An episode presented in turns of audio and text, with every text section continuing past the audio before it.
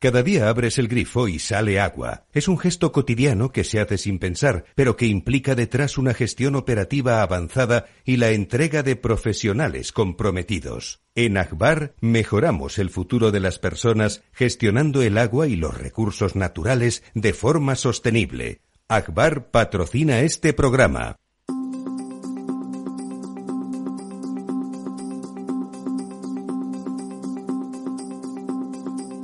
El Estado Ciudad, con Ramiro Aurín y Diego Jalón en Capital Radio.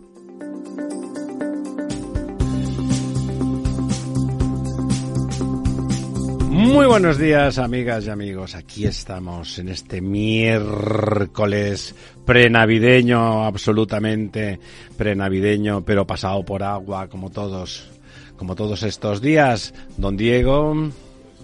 Ramiro, buenos días. You? ¿Cómo se va en moto en remojo? Bueno, hoy, hoy ya no ha llovido. Eh, ayer sí que tuvimos y el lunes eh, algo de lluvia, eh, pero bien, en moto. La gran ventaja que tiene los días de lluvia es que son los días de más tráfico y es cuando más se agradece pues poder ir en moto. Ahorrarte tres cuartos de hora. Y evitar los atascos, ¿no? Así que bueno, como hoy en día hay buenos chubasqueros y buenas bueno, menos, eh, ropa de abrigo. Menos buen gobierno hay de todo. don Lorenzo. Muy buenos días, don Ramiro. Yo más que prenavideño estoy prelotero. O sea, yo no está preñado, por lo menos. No, no, yo estoy esperando la lotería de mañana pues para salir corriendo. Suerte hemos tenido de que todavía no ha salido, ¿no? Para hacer el programa. Como llevamos los mismos números, ¿qué iba a pasar, don José Luis? Pues yo estoy esperando el titular de Diego de que los pantanos se han venido arriba. Ahora, ahora enseguida, están a punto de desbordarse. Y como ha estado lloviendo tanto, menos hombres valientes,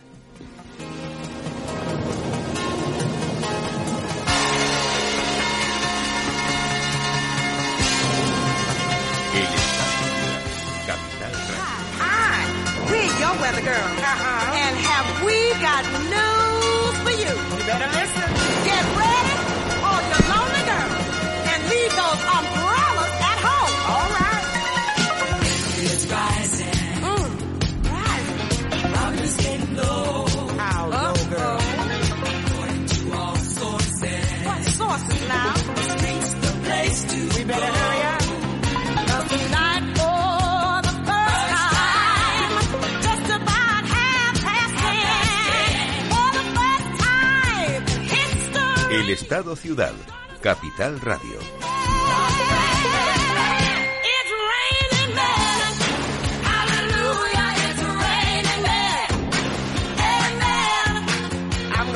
Pues a que sí que estaría bien que en lugar de tener lo que tenemos llovieran del cielo, además de agua, hombres, de verdad, hombres y mujeres valientes que se enfrentaran a este, que, que, que, que hace lo que le da la gana y cuando los demás se quejan, pone el grito en el cielo él y todo eso que antes era el primer periódico democrático de España.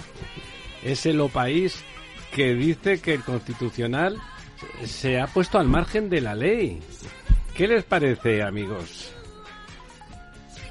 Bueno, pues mira, hoy, eh, eh, ayer mismo eh, ya reaccionó la Unión Europea, esa Unión Europea y ese contexto europeo al que se refiere el presidente del gobierno, al que se refiere. Que en su caso es sin texto, porque no lee nada. se refirió ayer en esa especie de, no sé cómo llamarlo. De aló, presidente. Intervención, ¿no? Porque fue tan cortito que ni siquiera, en fin, no sé.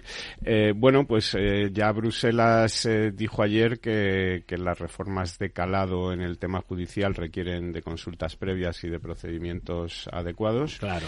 Y fue la primera. Que el procedimiento de urgencia no es lo más adecuado. No, ya ni siquiera un procedimiento de urgencia. Este procedimiento extraño y que sí que es insólito, inédito, ¿no? De meter una reforma en una, eh, en una enmienda de otra ley, una reforma, una ley orgánica nada menos, y a una ley orgánica del Poder Judicial, que no es eh, cualquier cosa, es decir, no es una ley orgánica sobre sobre, eh, no sé, agricultura o cualquier otra cosa. Sí, es sí. Una, una cosa de absoluta importancia. Es que- estructural respecto a la democracia. que marca las reglas del juego y que, hombre, eh, ya intentó meterla de matute hace un par de años y Bruselas le dijo que por ahí no iban las cosas y ahora ha intentado hacer lo mismo, pero bueno, pues con la nocturnidad y alevosía propia de estos días, ¿no? Eh, metiendo la ley el día del pa- partido de, De- de la final del Mundial, uno- casi, que- sí. Votar el día de la lotería. eso es, que se votara el día de la lotería, etcétera. Entonces, hombre, eh, es un poco sorprendente todo esto de que ha habido un golpe de Estado, pero lo acatamos, eh, en fin, estas cosas. Hombre, si ha habido un golpe de Estado, no, No lo, se acata, no, ¿no? lo acate usted. De hecho, lo que estamos haciendo los demás es no acatar su golpe de Estado, ¿no? ¿no? Y, en fin, bueno, pues son estas cosas de, de decir el Felipe Sicilia, este portavoz que tiene ahora el PSOE en el Parlamento, hablando de, de que el, el Partido Popular ya dio un golpe de Estado el 23F, ¿no? Es Eh, muy fuerte. Bueno, cuando Sí, el. Partido Popular no existía, el golpe de Estado se dio contra un gobierno de, de la UCD, que si era algo era de centro derecha, eh, en fin, y que, que quienes se levantaron allí para decirle a Tejero que no eran precisamente los diputados socialistas, fueron Adolfo Suárez y, y Gutiérrez Mellado. Y el que no- aguantó el tipo, hay que decirlo, fue Santiago Carrillo, que es el único Efectivamente, que, no se- tampoco era que del no- Partido Socialista. No, precisamente.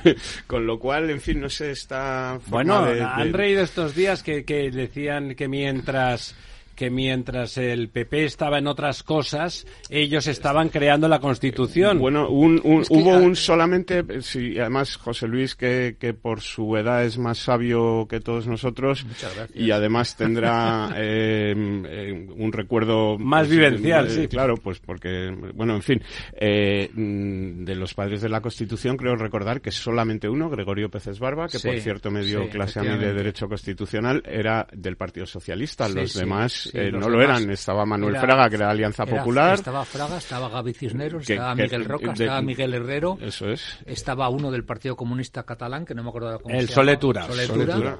Y ya está. Con Sí, lo cual, en sí. realidad, efectivamente, había cuatro. Cuatro de centro mucho derecha, más en el digamos. centro derecha y uno del, Y partido, uno del Partido Socialista, Socialista, Y uno del Partido Comunista. No Eso pasa es, nada, nadie, Mi- Miguel Roca nadie se lo ha Miguel nunca, Roca, pero que vengan a sacar el pecho de que es al revés exactamente, Sí. es que tiene... No, sobre todo hay una cosa que yo creo que es, es decir, suponiendo que el que ha lanzado esa ley esté convencido de la bondad para lo público. Pues ya me parece un ley, supuesto bueno, pero en fin, impropio. vamos a partir de, de la base de que está convencido de que ideológica y políticamente es una buena ley, ¿por qué la hace con esta precipitación y salta? Hombre, porque no es porque la ley es buena, sino porque sus amigos de pero, se lo pero el piden. hacerlo así desvirtúa totalmente Claro. la bondad de la iniciativa. La posible bondad. si Claro, no y, en- importa. y precisamente el Tribunal Constitucional no ha entrado a decir si la ley es anticonstitucional o no, lo que ha dicho que usted no la puede hacer así. Que es una Sin- ley sin darle orgánica. opción, sin darle opción a la, a, la, a la oposición para que diga algo y sin respetar ninguno de los dictámenes previos que se supone que tienen que tener las leyes orgánicas. ¿No? Entonces, bueno,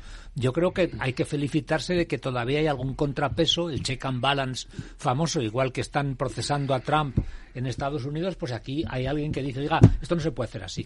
Si me permitís, faltaba Pérez Yorca. Sí, eh, Como padre de la Constitución. También, Que también era de la UCD. también era Y- y- de la y es- pero bueno, lo digo por, sí. por, por un... Sí, sí, porque razón. un eran- poco porque yo creo que eh, por... sí, a mí me salen las cuentas más o menos de tres eh, de UCD, eh, uno de, Fraga, de, Alianza Popular, Alianza que ni siquiera eh, eh, Miguel Roca, Miguel y Roca. Jordi Soletura Sí. y luego uno del PSOE Que que era Peces Peces Barba. Barba, con lo cual y, bueno, y de CIU, Miquel Roca. Eso Sí, es, sí. bueno, de, de- de la, De la entonces, minoría catalana la se minoría llamaba en catalana, Cataluña. efectivamente. La minoría catalana. Eh, Y han efectivamente inventado- el 23F, eh, curiosamente los que intentaron pararle los pies a Tejero fueron Suárez y, Y Gutiérrez Mellado. y todos No, los Gutiérrez demás. Mellado era teniente general, quiero Sí, sí, decir, claro, era el claro, que de pero- alguna forma obligado a, a dar orden de pero que se Suárez no era teniente general y también y se también se enfrentó y levantó, fue el único mm, con Carrillo que se mantuvo en una, cierta dignidad. Y otra cosa que se han inventado que me resulta bastante graciosa es esto del, del el, tri- el juez o el magistrado supremo que tiene el, caducado, como si Sí, fueran sí, sí. No, están Como prorrogados. yogur, como que- si fuera un yogur, ¿no? Es decir, que, que, que la tiene co- que ¿te imagínense ustedes que esa situación se le produjera a Sánchez como diputado y que él iba a, a- a dimitir bueno por No, favor Pero es que hay que dejar muy claro que los magistrados del Tribunal Supremo, si no son renovados cuando marca el plazo, su mandato se prorroga. Están y prorrogados. que, y que esto es una garantía de que sigue sigue Claro. existiendo el Tribunal Claro. Constitucional. Eso es. Porque si los partidos, digamos, quisieran eh, no renovar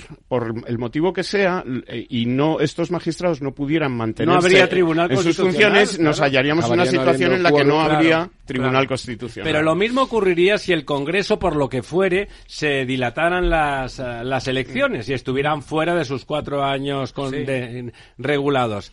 ¿Tendrían que dimitir y quedarnos sin Congreso? Evidentemente no, ¿no? Es una estupidez que, que solamente se entiende desde Bueno, es lo mismo que ir a sí, favor de obra. eh, fijaros que cuando ahora el Tribunal Constitucional había dado ya dos revolcones a los estados de, de excepción o de alarma de la, de la pandemia, y entonces, bueno, de alguna manera es como si todo lo que se hizo en aquel momento también hubiera que ponerlo en cuestión ahora, ¿no? O sea, Y nadie lo ha hecho. claro. Sí, eh, esa es otra de la, la cantinela de que el PSOE, que siempre ha respetado la Constitución, cuando ha declarado dos estados eh, Inconstitucionales. El PSOE no sé, Sánchez. Eh, Sí, Sánchez, no, por eso, que quiero decir que están todo el rato diciendo a ver si el PP cumple con la Constitución, hombre, empiece por cumplirla usted, que le han declarado y Que es el gobierno. y tanto decir que es una situación insólita porque se ha mm, apagado la voz o dejado eh, impedido que se oiga la voz del Parlamento cuando lo que usted hizo fue cerrar el Parlamento. Claro, claro. Y el Parlamento se tiene que atener a la ley y al espíritu de la ley. Es que el Parlamento o el pueblo o el sum sum corda no puede, Es que no está por encima de la ley, no está por encima en- de la pon- Constitución. Poniéndonos un poco cursis, la democracia Eso no, usted. no es una no es una religión antropoteísta que diga lo que es bueno y lo que es malo. Es decir, es como si mañana dijeran, no, todos los rubios son condenados a muerte. Se vota por mayoría y sale. Y es justo. Y es justo. Pues no. Evidentemente no. es así. La cosa no es así. Entonces, En, en Venezuela y en Cuba también se vota. ¿eh? Es decir, que... Sí, y- y en la Alemania de Hitler se votó y salió Hitler. efectivamente, pero que una cosa es votar y otra cosa es la democracia, no son la misma. Eh, y además, si nos ponemos en la voluntad del pueblo, pues hombre, sometamos a referéndum si queremos cortarle la cabeza al señor Otegui en la Plaza Mayor y a lo mejor sale que sí. Es decir, que... Tampoco que- sería que- civilizado, ya, pero quiero decir que son precisamente las reglas y el Estado claro. de Derecho el que protege a este señor. de la ¿no? violencia. La No, violencia se contiene a través de las leyes y la arbitrariedad. Y la arbitrariedad y de golpe. No, eso es, es- vamos. Estamos, estamos definiendo Sí. el populismo del libro. sí, está claro. Estamos definiendo el populismo claro. del libro, que en lugar que- de la ley lo que hay es una Lo que manipulación. pasa que siempre tuvimos como una asamblearia. Cierta, una cierta esperanza, quizá por un relativo complejo superioridad occidental europeísta, de que esto aquí no iba a pasar. Claro, ya pasó en los años 30. el sí, fascismo bueno, y pero- el- y el bueno, pero se comunismo suponía que hemos evolucionado. Se eran, suponía, son populismos. se ¿no? suponía que los, los años de la transición, que han sido, como todo el mundo repite, y es verdad, los mejores años política y, y humanamente de, de De este España, país, sí. de este país, pues nos habían educado y evolucionado en ese sentido. Lamentablemente esto es un paso atrás. Y además es un paso atrás que se da no abajo arriba por la, por la gente, sino arriba abajo. Sí, o sea, sí. quien está dando el paso atrás son precisamente los que tenían que mirar hacia Con un ejemplo Claro, pésimo. que cuando se definen como progresistas, el progreso es precisamente ese, es avanzar hacia una mejor convivencia. Y resulta que no, que estamos avanzando hacia una retrocediendo en la convivencia. Pues, eh, eh, hay que hay que decir porque yo me parece que es de justicia decirlo que hay eh, bastantes próceres del, del- de aquel PSOE que intentó gobernar Sí. España y que la hizo progresar de verdad Sí, sí. que han dicho en voz alta que Sí. están absolutamente en contra de todos sí. estos procedimientos no hay que decir que eso no es eh, con el PSOE, con el PP o con quien sea, se puede discrepar cuando esos partidos intentan gobernar desde la buena fe que decía antes don José Luis. Bueno, aquí la buena fe brilla por su ausencia de forma manifiesta. Efectivamente, bueno, pues poco. Si quieres, más que ya decir, dejamos ¿no? eso, Sí. pero había que decirlo porque Sí, no, lo que lo de esta semana no es normal, ¿eh? no es un chascarrillo político, es grave ¿eh? y de hecho si no hubiera habido esa rebelión hay que agradecer a los jueces que se hayan puesto Sí. en su sitio, ¿eh? hay Sí, que agradecérselo porque si no esta discusión no se estaría dando. Sí. Se estaría diciendo y todo el mundo, la gente que no sabe, podría pensar, bueno, son cosas de los partidos, ¿no? Sí. Son cosas de los mayores, como cuando se habla de los divorcios. Pues no, no, no es eso. Estamos hablando de una cosa que pone en cuestión nuestra convivencia y nuestro Estado. Y ya que no, no llueven hombres ni mujeres tan valientes, lo que sí que ha llovido, don Diego, es agua punta pala, ¿no? Absolutamente, sí, por, por primera vez eh, yo creo que en, en un par de años. o- y yo creo que no recuerdo mm, en los últimos dos años que hayamos tenido tan buenos datos de agua en una semana en la que hemos acumulado 3.531 hectómetros ¡Qué cúbicos. barbaridad!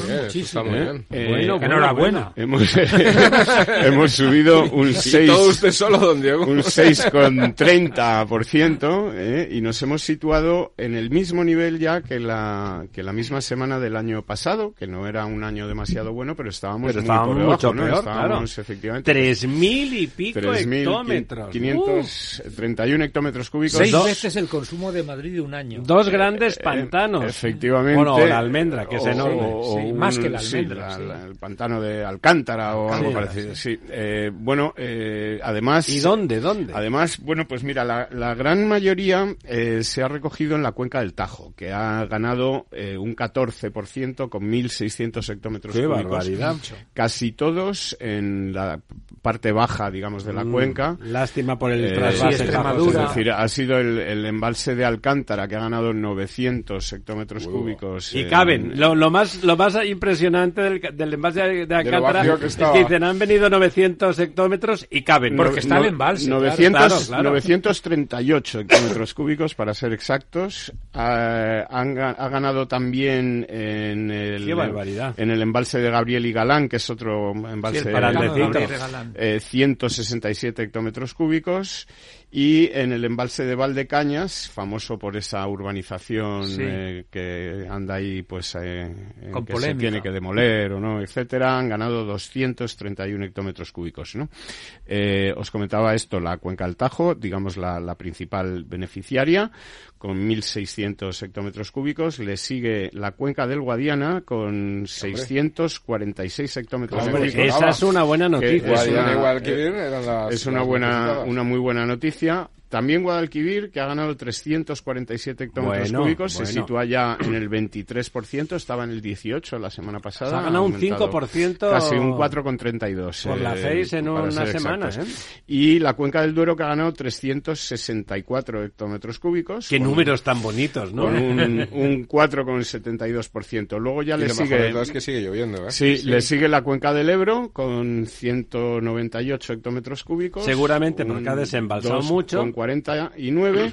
Y luego, pues, eh, Miñosil con 110, Júcar con 98 y Guadalete Barbate con 90. ¿Y las internas las- de Cataluña? pues es precisamente la peor, la, la mala noticia de esta semana, eh, que es que la única cuenca de toda España que pierde agua es Cataluña interna, que pierde un hectómetro cúbico, sigue Imagino, manteniéndose. imagino que el gobierno catalán está montando una reivindicación porque esto es culpa de, del- Esto de Madrid. cul- culpa del Tribunal Constitucional, seguro. Seguro, seguro. Y pierde un 32, con o sea, y se queda en un 32,05 con 17 217 hectómetros cúbicos de 677. Que es nada, recuerden que da, abastece De- a, a 3 millones de personas en, de la conurbación barcelonesa. Decir que con estas cifras la cuenca del Tajo es la que se pone ya en cabeza en porcentaje, que hasta ahora estaba eh, Miñosil y después el Júcar, ha estado el Júcar mucho tiempo la primera, ahora ya es el Tajo con un 57%, la que más porcentaje de agua tiene,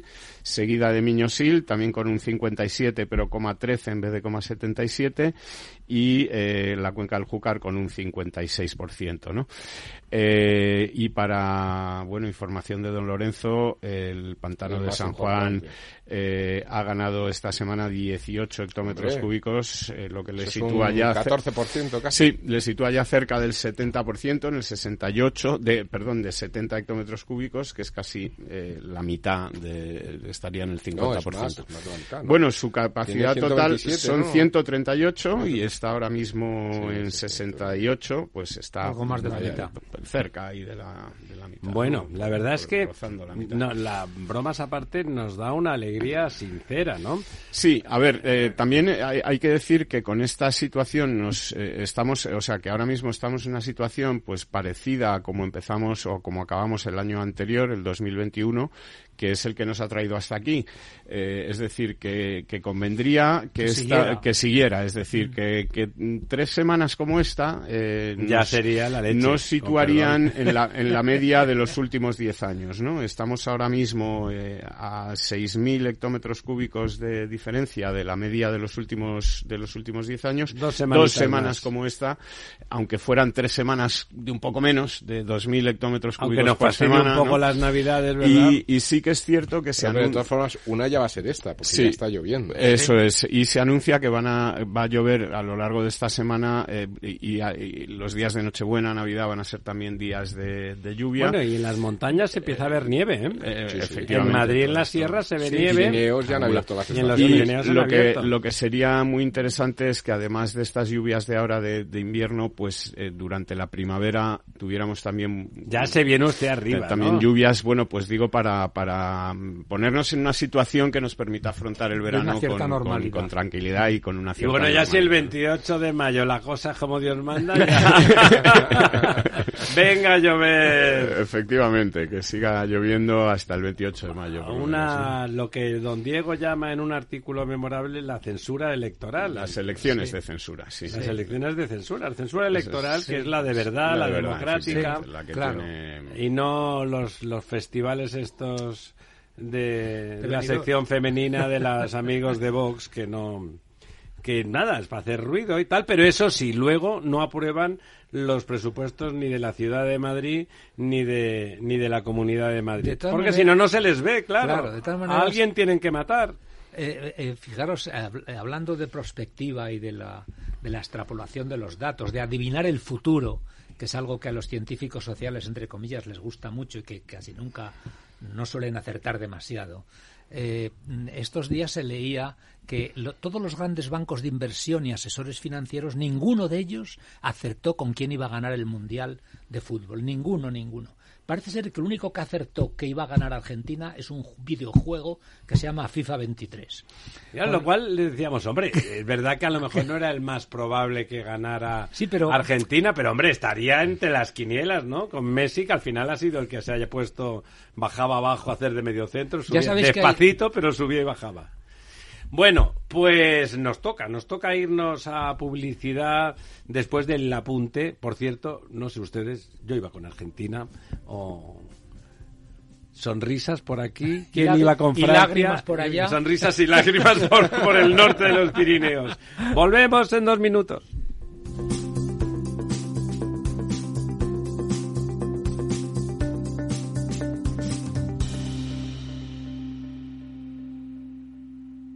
El Estado Ciudad, Capital Radio. ¿Has vuelto a los atascos?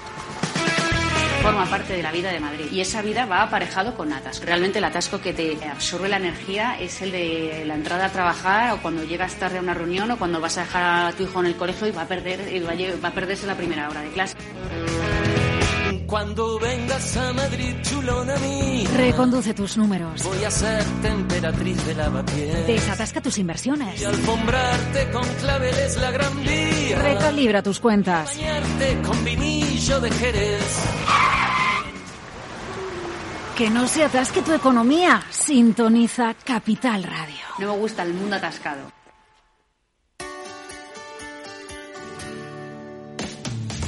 Todos los viernes a la una de la tarde en Capital Radio tienes una cita con Humanos en la Oficina, el programa de radio más divertido y de mayor influencia en el mundo del capital humano, donde las empresas y organizaciones dan voz al talento que trabaja día a día en la oficina. Un formato pionero creado por el galardonado speaker internacional Miguel Ángel Pérez Laguna.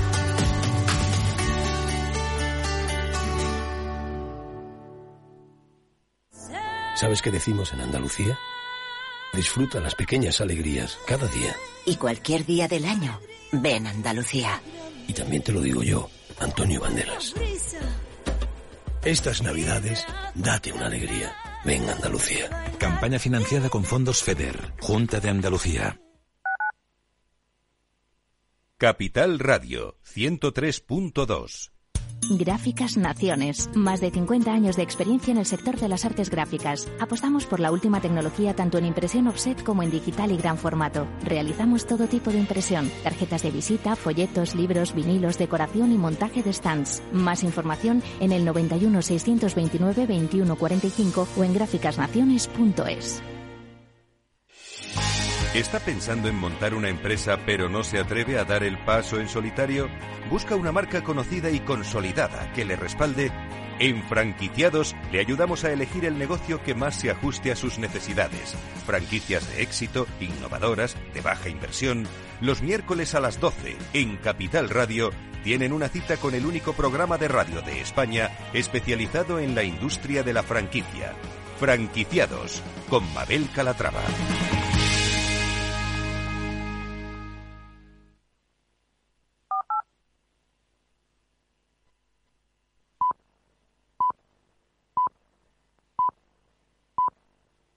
El Estado Ciudad, con Ramiro Aurín y Diego Jalón en Capital Radio. Aquí estamos de vuelta, efectivamente, tenía razón don José Luis que cuando se enciende la lucecita roja es que ya puede servidor de ustedes rearrancar a las shows. Decíamos que nada, que había ganado el mundial, había que Yo sí que iba con Argentina. Claro, sí. Es que en realidad servidor iba con Messi porque es el, el mejor. Y yo así. creo, yo creo, vamos, no quiero ser excesivamente ni muchísimo menos pesimista, pero yo creo que el, el, los equipos europeos han sido una muestra de lo que llamamos a veces la decadencia europea, ¿no? En este mundial, equipos europeos llenos de no europeos. Bueno, perdón, es que Francia era la selección claro, de África, claro, ¿no? Claro, llenos de no europeos y, y, no poniendo alma en el juego. Efectivamente. Poniendo yo... técnica, poniendo mm, voluntad, pero no poniendo alma. Menos ¿no? Croacia. Menos Croacia, efectivamente, que mm, de alguna manera. No, es... le puso alma, porque solo sí, llegaron ahí por sí, alma. ¿no? Es, es, la nueva Europa. Eso es, es un poco. Es... Entonces, bueno, eh, es un poco triste constatar esto, pero lo cierto es que al final te gusta más ver cómo le ponen alma a los argentinos al partido que no que no que no los equipos europeos bueno en, en nuestro lamentable caso español o, o el caso alemán bueno, o sea o el, o el caso, caso, francés, que tenía claro, una colección de jugadores claro, de extraordinarios claro, que estaban esperando que cayera del guindo claro. Marruecos que no mereció ganar otro ningún ejemplo, la, otro ejemplo, no mereció ganar ningún partido menos el de Francia pero ¿no? todos con alma todos jugados con mucha no, alma sí, o sea, sí. en resumen quizá al final tanta yo me hace mucha gracia yo no soy un experto en fútbol ni mucho menos pero cuando oigo a los comentaristas de fútbol yo creo que el fútbol más que ciencia es arte, ¿no? Y, claro. y, y, los artistas, más que conocimiento, le ponen pasión, pasión y, y, emoción y corazón y alma al asunto, ¿no? Y yo creo que en el fútbol está, está ocurriendo un poco eso. Muy bien. Eh, antes de pasarle, hoy vamos a hacer un repaso un poco intensivo de las cosas, ya que estamos cerca del final de año, eh, con, con, don Diego, ya ver esta semana. Pero antes quería comentar, que lo hemos comentado antes en, en el previo, que el IPC, bueno, el IPC, que saben, los precios al consumo aumentan, la inflación y tal, pero claro, todo, todo, hay cosas que están indexadas al, al IPC y no tienen mucho sentido, ¿no? Usted se compra un piso y le cuesta eh, 300.000 euros, ¿de acuerdo? Cuesta 300.000 euros. Y lo pone usted en alquiler. Y usted le dedica al mantenimiento, porque es usted un propietario totalmente modélico, pues el 5% de, de su renta o el 10% de su renta la pone para mantenimiento. El resto es una inversión que hizo hace 10, 15, 20 años, 5 años. ¿Por qué hay que aplicar el IPC literalmente? Lo ponen los contratos, esa es la única explicación. El contrato está mal hecho. Con las concesiones de infraestructuras pasa un poco lo mismo, ¿no? Mm. Una, una inversión en la tarifa de una autopista fundamentalmente lo que hace es amortizar el capital con sus intereses correspondientes, que yo estoy completamente de acuerdo en que se ganen la vida porque hay que ganársela, y el mantenimiento pues es del orden del 10, el 15% de la tarifa es lo que dedican a mantenimiento. ¿Por qué el IPC se aplica a una inversión hecha hace 10, 15, 20 años? Yo, yo como, como economista tengo que hacer una pequeña anotación. ¿no? Dar por saco poquito. Sí, es, es, es, es, es por el coste de oportunidad.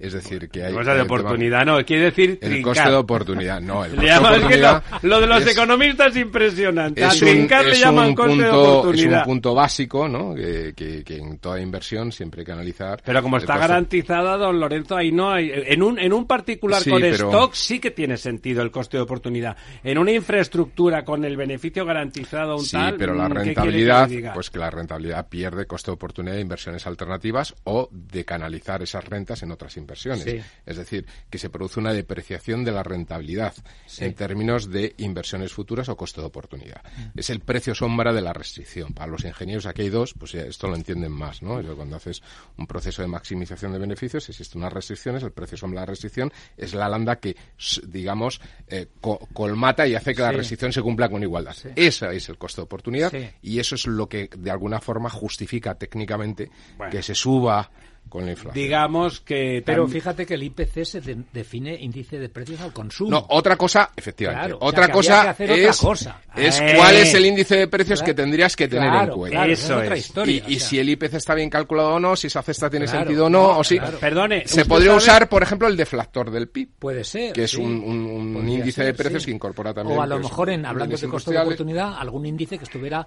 referido al coste del dinero. o, a las o en función A la de las inversiones por sectores, pues eh, habría Sí, que claro, ver qué tipo de sector, las claro, infraestructuras, porque, los porque en el actual IPC, en la parte del león, Bien. son los alimentos. Las ¿eh? gambas, aparecen las gambas, y eso para No, un alquiler el no tiene mucho 15%. sentido. Los Recordar- alimentos están con Sí. inflaciones del yo, 15%. yo sí que quería comentar que, bueno, lo primero creo que no hemos explicado a los lectores que se trata, a los oyentes, perdón, que se trata, lo que estamos Bueno, hablando, leen, ¿eh? lo que estamos hablando es de, de- igual también leen, efectivamente, y, y sería estupendo.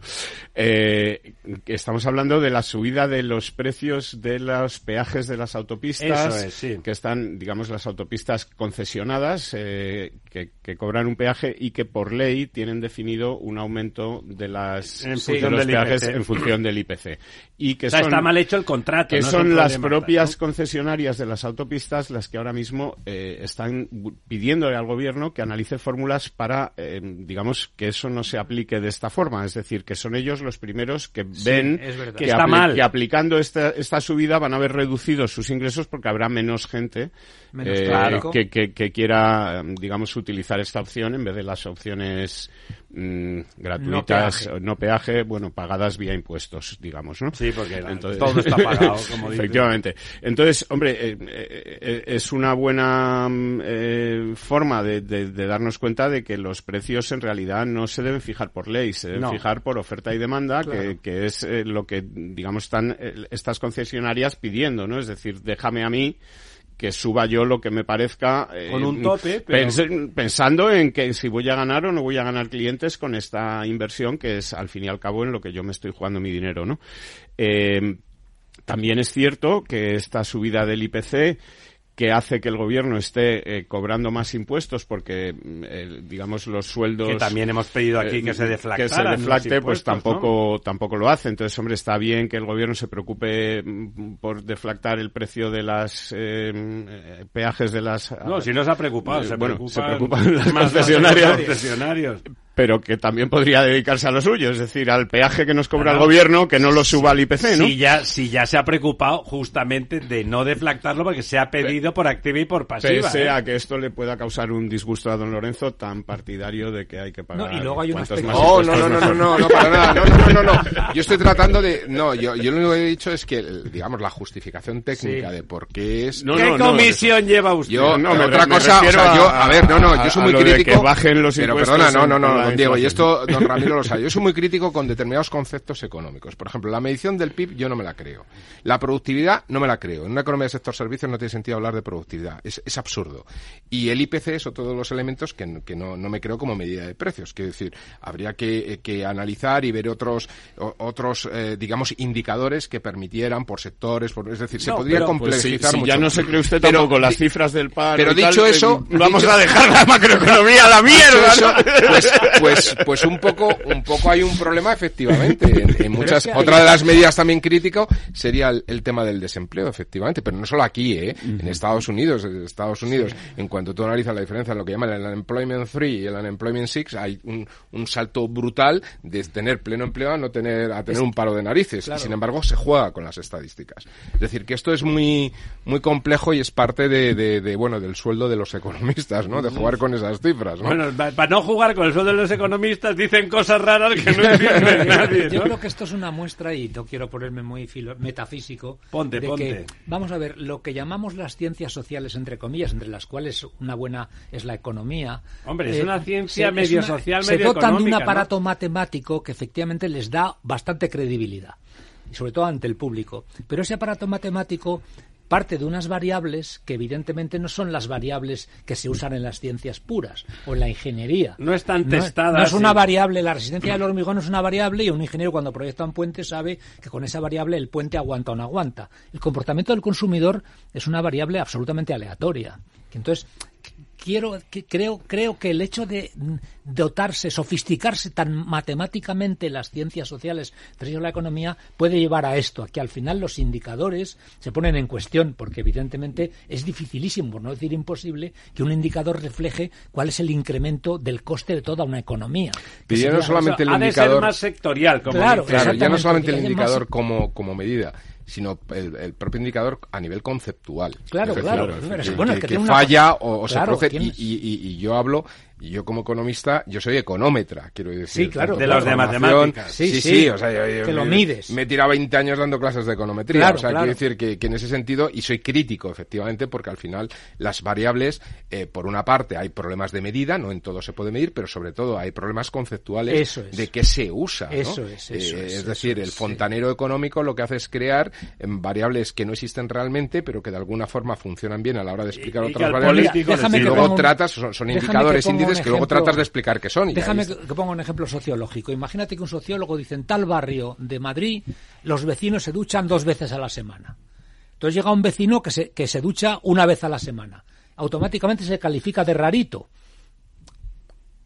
¿Te das cuenta? O sea, no es... Igual que hay que se ducha y, y cuatro. a- y al que se ducha 10 se le califica de derrochón de agua. Entonces, ni una cosa ni la otra. Es decir, el ca- Cada uno hace lo que se le ducha sale lo que le parece. mismísimo, Entonces, ¿no? el hecho de, de poner en cuestión variables que dependen del comportamiento de la libertad individual para intentar hacer una ciencia del comportamiento del colectivo es lo que creo que llega a es- lleva a, A la estos- ingeniería a estos, social. a estos De absurdos. todas formas, también existen medidas de dispersión y de formas. Sí, decir, sí, analizas todo eso esto, se puede o sea, sofisticar. que, Sí, ya- ya, que no solamente sí, es sí. la media, que también hay Sí, luego sí. la desviación Sí, respecto sí. a la media, Claro, claro, y la eh, la, y la todo lo- asimetría, Sí, en sí, fin, sí, elementos está claro. que... Pero a lo que voy es que intentar cuantificar con la misma con el mismo rigor matemático que se cuantifica una variable Un fenómeno físico, un fenómeno sí. físico o un fenómeno artificial eh, eh, la conducta humana es lo que al final lleva a estas cosas Sí, no, y, y, ah, una cosa son las chorradas que digan los economistas, que bueno, que Con está- perdón, con perdón, y mejorando lo presente. Que está bien, pero u- u- peor todavía es cuando de repente llega una ministra, eh, en este caso la ministra de Trabajo, y, y quiere utilizar eso para hacer cosas. ¿no? y entonces es. dice, Y por sin ejemplo, saber nada. No, no, y entonces dice, por ejemplo, vamos a rato diciendo cosas vamos de a fi- vamos a fijar el precio básico de unos 50 eh, alimentos. Sí. Y entonces ahí dice, por ejemplo, el tomate. Pero, pero oiga, ¿qué tomate? Claro. El RAF, el tomate pera, No, pero eso- el tomate... eso- eso- eso El de muy- Motril o el canario, Claro, ¿no? porque Pero escucha, tienen uno- precios muy No, diferentes. no, no, no, pero, es Y- que, y pero eso son- tiene trampa, quiero Claro, decir. No, no, es que el es la precio manera de controlar. el, el precio del pollo, hombre, ¿qué pollo? El pitucalella, Es la manera de el pollo corral, el el, el- pollo feliz, el Pero campero, eso está en fin, definido. hay muchos pollos. Pero Pollo está, pero eso está definido en la cesta de la compra. No, no, no, pero esto es importante porque esto está definido en la cesta de la sí, compra. está, claro. Entonces, claro, si tú acudes a los, a los, eh, digamos, a los bienes más que, forman- definido está estandarizado Está estandarizado. Eso es, eso no, no, pero definido en el sentido de que si es tomate, yo ahora no sé cuál es, ¿no? Sí. Pero se especifica que es ¿Qué el tipo de tomate, pera, no sé Sí. qué, o el tomate como una ensalada, o el tomate, o sea, que está especificado. Entonces se acuden a mercados eh, aleatoriamente ¿no? se- seleccionados. se hace un y- muestreo. Y, se hace un muestreo y se ve el precio que hay medio en ese mercado de esa variedad concreta. Entonces, claro, es muy fácil controlar la inflación vía intervención Sí. de precios porque dices, bueno, a ver, el tomate si es el pera, pues el pera. El pera, como se mueva de precio, lo matamos.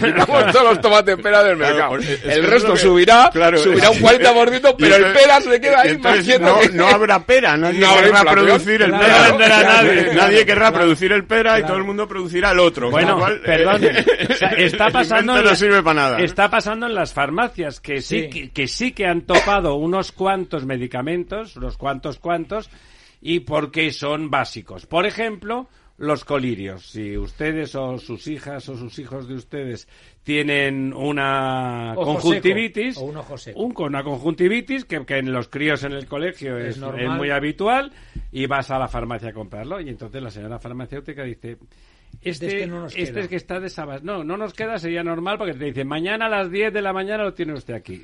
Dice, no, pero no le puedo decir que se lo traigo mañana a las 10 de la mañana porque está desabastecido. Porque el precio de venta normal, y este, esto es un dato concreto, era estaba en 3 euros, pero lo han topado en un 80. Y Y, no entonces los venden los que hacen, y como eso necesita un cuarto esterilizado y un no sé qué, sigue siendo barato, es verdad. Pero los venden todos en Europa porque aquí les, les- no ganan nada o ganan un céntimo y han decidido que no se la juegan, que les lo venden tal. Sí. Entonces hay montones de productos farmacéuticos que están muy desabastecidos y que cuesta encontrarlo. No es que sea imposible, no estamos en Venezuela, pero hay muchos productos farmacéuticos que, re- que son de esos, además, teóricamente de primera claro. necesidad, que resulta que cuesta Pero- mucho de encontrar. Pero ¿no? fíjate que esto también va un poco en la línea de lo que comentábamos antes. O sea, realmente lo que se intenta arriba abajo, fijando un precio o topando un precio, es organizar la conducta del colectivo. Claro, claro. Y la conducta del colectivo se organiza abajo arriba, integrando conductas individuales, ella sola. Entonces, claro, Claro, es que tú- si no se llama, tiene nombre Claro, eso. sí, ¿eh? claro, tiene un nombre que no vamos a decir, pero lo cierto es que si se intenta hacer así, al final no funciona.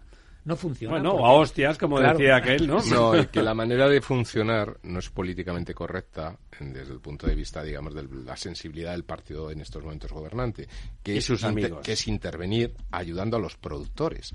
Cuando tú intervienes o, o, digamos, de alguna Es que forma no hay que ayudar a nadie, ni a unos ni a otros. Bueno, pero si se, mercado- si se establece un elemento de subvención, lo que hay que hacer siempre es eh, subvencionar al, al productor. Y al final el mercado fija los precios, es decir, el productor obtiene el beneficio normal y a partir de ahí, pues los precios Compite, caen. ¿no? a partir Ya, pero compite. Es, pero entonces- compiten. entonces una economía como la española empieza a distorsionar tremendamente la señal de precio que da el mercado al consumidor Sí, y claro, al productor claro. y al final no sabemos ya en qué en qué mundo estamos de hecho comentábamos también en el previo que España las administraciones públicas españolas todos los años eh, usan 22.000 millones de euros en subvenciones. Entonces, mm, eh, eh, esos 22.000 millones de euros no, es- no es tanto cuantitativamente lo que suponen sobre el PIB, que no es demasiado, sino la distorsión que introducen En la señal de precios al consumidor y al productor. Y además que la distorsión de precios ya no es por distorsionar el precio, sino que distorsiona La los, producción. los recursos. Claro, Porque claro. al final Claro, claro, la consumes prima. más de algo Claro, que, que- que- que claro. no tiene recursos suficientes, ¿no? Y por lo tanto se agota antes, ¿no? En resumen, que a pesar de que a veces desde el punto de vista de intentar ayudar a los más vulnerables parece lógico pensar en intervenir, lo cierto es que cualquier intervención no, no llega lleva siempre a la Es escasez, que la al intervención aumento de precios. tiene que ser directamente sobre esos Y- vulnerables, claro. A ellos, no interviniendo Claro, el mercado. Pero es que además la única, la única manera de saber qué es lo que va a pasar es entender qué es lo que ha pasado en aquellos sitios donde se ha hecho esto. Y donde se ha hecho eso. Pero para eso hay que estudiar. No. Y, además siempre se puede decir que allí lo hicieron mal, que es lo que se Sí, dice siempre sí, respecto pero del cierto- comunismo. Pero es así, o sea, es así. En los sitios donde se ha hecho así, Tiempo. No den ustedes esos golpes con micrófonos y manos, por no es favor. con las manos ni con el Tiempo para don Diego y el repaso semanal. No estaba dando con el llamar. Bueno, pues mira, estamos precisamente, estamos precisamente hablando de topes y, y una de las eh, cosas que llevábamos pendientes varias semanas y que parecía Por favor. eh, prácticamente un, un acuerdo imposible de alcanzar, pues eh, parece que ya eh, lo tenemos y es el acuerdo eh, al tope al gas en el que no se han puesto de acuerdo los 28 o los 27. Eh, pero sí se han puesto de acuerdo, digamos, una mayoría de ellos y por lo tanto va a salir adelante un tope em, que los medios están explicando como que es un tope de 180 euros eh, al precio del gas, pero que en realidad no es así del todo porque es un tope dinámico en el que va a haber algunas excepciones. eh, y que permite, bueno, pues que, digamos, toda la Unión Europea eh, no vaya a comprar el gas a partir de determinado precio, ¿no? El- la gran discusión ahí era entre países como Alemania o Holanda eh, que temen que este tope pues eh, haga que, que con el gas pase como con el colirio de la hija de don Ramiro en la farmacia, es decir, que el día que vayan a comprarlo le digan que el gas no tenemos, que si quiere usted otra cosa, pero que en fin, que lo que es gas Que si no... quiere colirio. Que sí, que sí quiere colirio. Efectivamente, ¿no?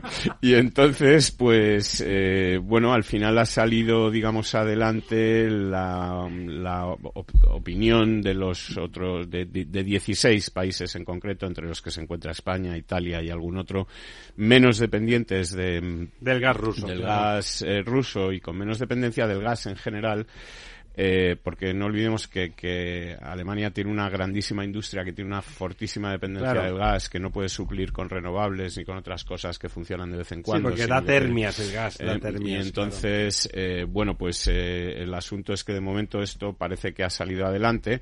Veremos en los próximos días. De momento lo que sí se ha producido ya es una bajada del precio del gas en los primeros días del precio del gas en los mercados los mercados mundiales eh, que también eh, viene porque, como comentamos aquí ya la semana pasada, el invierno está siendo pues más, suave, eh, que otros años. Las reservas de gas están llenas en este momento y, bueno, mm, lo que habrá es que ir viendo cómo, cómo funciona esto y también qué efecto tiene sobre el tope del gas español, porque digamos que al... Era más bajito, ¿no? El tope del gas español es de 40 euros el megavatio, lo que pasa es que solo se aplica al gas que se utiliza para producir electricidad. Es decir, no se utiliza para, no, no se aplica al gas de calefacción, no se aplica a, a, otros consumos de gas. Y este tope, digamos que puede afectarnos en el sentido de que subirnos la factura eléctrica. No, a lo mejor bajarnos, digamos, la compensación que tenemos que pagar a, los otros, eh, a, los otros. Es decir, eh, el si, cap gas que llaman. El claro, si, si el gas estuviera a 220 euros, nosotros tendríamos que pagar esa diferencia entre los 220 Ahora será 180 y los 40. Ahora solo será hasta 180. ¿no? Mira qué bonito. Entonces, bueno, es una de las, de las noticias de esta semana que yo no sé si don Lorenzo, como economista o alguno, tenéis algo que, que opinar al respecto. Sí, yo añadiría, perdóname, que Alemania ya ha empezado, ya ha empezado también a regasificar gas, ha abierto este, este año, este hace muy pocos días, la primera gran regasificadora y ha empezado a fletar grandes barcos transportadores de, de gas licuado para, para funcionar con regasificación. Como hacemos en España. Como hacemos en España, sí. Bueno, eh, tenemos también otra noticia que tuvo cierta relación y de la que se habló el lunes con el tema del constitucional, etcétera, que fue la inauguración el, mismo lunes cuando estaba reunido el, Tribunal Constitucional, la inauguración del AVE que, llega a Murcia, en la que estuvieron eh, Pedro Sánchez y, el, rey, eh, bueno, con ese incidente que han señalado algunos medios de que Pedro Sánchez eh, le requería que hiciera. Se enfadó con él, pasó por delante, se metió en el tren sí, pero hay que explicar la razón por la que parece que se enfadó. Sí, porque le pidió que interviniera, ¿no? Para darle la razón. y le dijo al rey que no, dijo que él no estaba ahí para darle la razón a nadie. bueno, el, el es tremendo, es tremendo. El AVE, eh, que, que, es un poco lo que yo quería comentar, eh, llega a Murcia y llega a Murcia mmm, con 20 años de retraso respecto a lo previsto, pero llega a Murcia eh, soterrado, es decir, no va a partir en Hubo unas grandes bofetadas en la ciudad, por eso. Y los murcianos han conseguido, pues esto que, por ejemplo, para Valladolid resulta imposible de conseguir, porque, según dice el alcalde, no es posible y además no se puede. Aunque sí se planteó en algún momento. Sí, sí, se ha Y sí se puede. vale lo mismo que soterrarlo en Moncada y Rechac, que es una población un poco más en pequeña. Murcia, o en Murcia. O en Murcia, ¿no? Efectivamente. Con lo cual, bueno, pues ya tenemos una ave a Murcia para aquellos que lo quieran coger, que se tarda una hora, digo, dos horas cincuenta minutos aproximadamente, que es el rato que tuvo que aguantar el rey al pesado de Sánchez Dándole a la, tabarra, a la ida y otras dos cincuenta a la vuelta, con lo cual se le hizo el doble de largo. Pero bueno, que a no todo el mundo le tiene por qué tocar el mismo vecino de viaje, o sea que se puede coger De hecho, es improbable porque nunca va en ave, va en Falcon siempre, ¿no? Normalmente utiliza otros medios de de, locomoción, ¿no? Está todavía por construir la, la estación, digamos, de Murcia, que, que, está ya, bueno, aprobado el proyecto, etcétera, y en el que se van a gastar también eh, buenos, buenos dineretes, pero lo que es, eh, el, bueno, eh, tendrá unos 4.400 metros cuadrados, dará también servicio a trenes de cercanías, media distancia, larga distancia, etcétera, y bueno, pues aunque está pendiente esto, ya está, digamos, el AVE en funcionamiento, no es como el AVE de Extremadura, este sí de verdad que llega, vamos, a, a, velocidades, llega, llega a destino y además llega a una velocidad que se puede calificar de, alta, eh, y en fin, bueno, pues eh, buenas noticias para los murcianos, para las infraestructuras y también para ese corredor mediterráneo mm, claro. con, el que digamos el, eh, conecta eh, también este ave no sé bueno, pues no sé si me dará tiempo a, terminar con un chascarrillo relativo al ave. Hace, hace 20 años en Valladolid la situación era también parecida. Todo el mundo ansiaba que llegara el ave a Valladolid, que de hecho llegó. Y entonces un día en una corrida de toros en la plaza de toros de Valladolid, un paisano desde una de las gradas cogió una gallina, la tiró al ruedo y dijo, ya está el ave en Valladolid.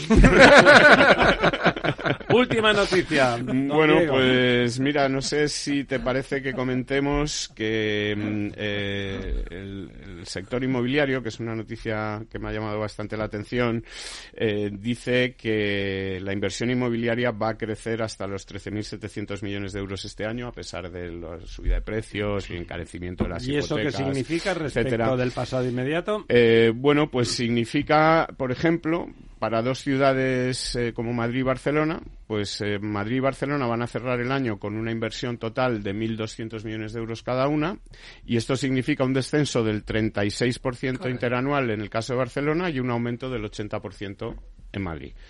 O sea que significa en función de los sitios, pero vamos, en general significa una subida de la inversión inmobiliaria del 13% en el conjunto de España. Y si me permites un comentario, yo he leído, y corregirme que a lo mejor estoy equivocado, que la provincia donde se ha producido más transacciones inmobiliarias ha sido Alicante. Bueno, tiene sentido. Sí. No, pero tiene sentido, tiene un sentido muy positivo en la línea de que muchos europeos, no ya jubilados, sino gente que se dedica al teletrabajo, gente que trabaja en plataformas petrolíferas, bomberos. Alicante es un sitio con mucha hay, dinamismo Hay bomberos de ¿eh? Londres que viven en Torrevieja y les sale mejor un apartamento en Torrevieja y coger un bajo coste de Alicante a, a, a Heathrow eh, dos días a la semana, dos veces a la semana, que vivir en, a 60 kilómetros de Londres. Otra cosa. Efectivamente, ¿no? Y, y esto, lo que te comentaba de Barcelona, el descenso del 36% en la construcción en Barcelona, mm, nos lo explicó don Lorenzo también en su día en su, en su faceta de, de arquitecto. que es un poco más seria que y la sin de embargo amigos. Bastante bastante más seria. Tampoco es que sea la leche pero en fin. Pero que doña Ada Colau obliga o está obligando a que el 30% de todas las eh, promociones eh, lleven un, eh, un 30% de vivienda social no es decir que si Esto usted es uno de los grandes fracasos que se hicieron en California empezó en California en Estados Unidos luego en el mundo anglosajón se copió y fue lo que frenó la, la, los desarrollos inmobiliarios en muchísimos países.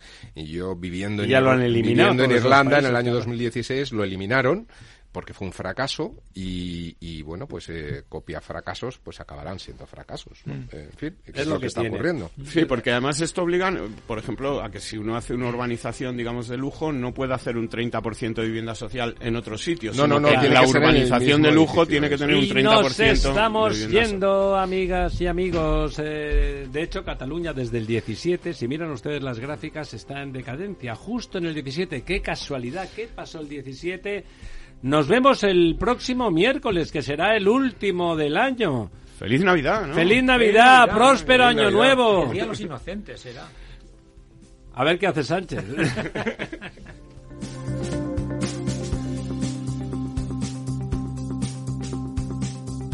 El Estado Ciudad, con Ramiro Aurín y Diego Jalón en Capital Radio.